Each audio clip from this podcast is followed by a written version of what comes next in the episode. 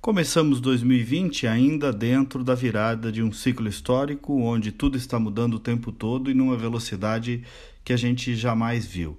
Dessa virada toda, nesse dia 1 de janeiro, eu quero trazer um aspecto positivo.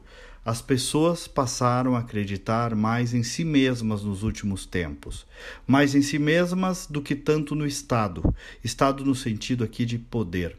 O Brasil veio lá de uma cultura estatista, em que o Estado governa a vida da sociedade, que por sua vez essa sociedade acaba esperando tudo do Deus Estado. Um círculo vicioso. Quem deveria mandar obedece, quem deveria obedecer manda. As coisas foram se invertendo, porque na verdade o Estado existe, nasceu para servir a sociedade e não o contrário. Então, nos últimos anos, o que passou a mudar é essa cultura, a aceitação dessa verdade.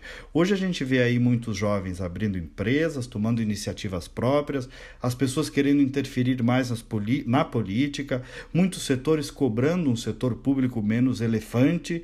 Há, portanto, aí áreas de liberdade, de livre iniciativa, de empreendedorismo, de ativismo social verdadeiro. Porque é isso, gente. Viver é correr riscos. É isso que transforma a vida é a atitude, a atitude própria, sem esperar tanto do universo, sei lá de quem. Então, queridos, chega de vitimismo, de culpar os Estados Unidos, o FMI, papai e mamãe, o mercado, sei o que lá. Vamos à vida, vamos à luta. Queremos mudar o mundo em 2020?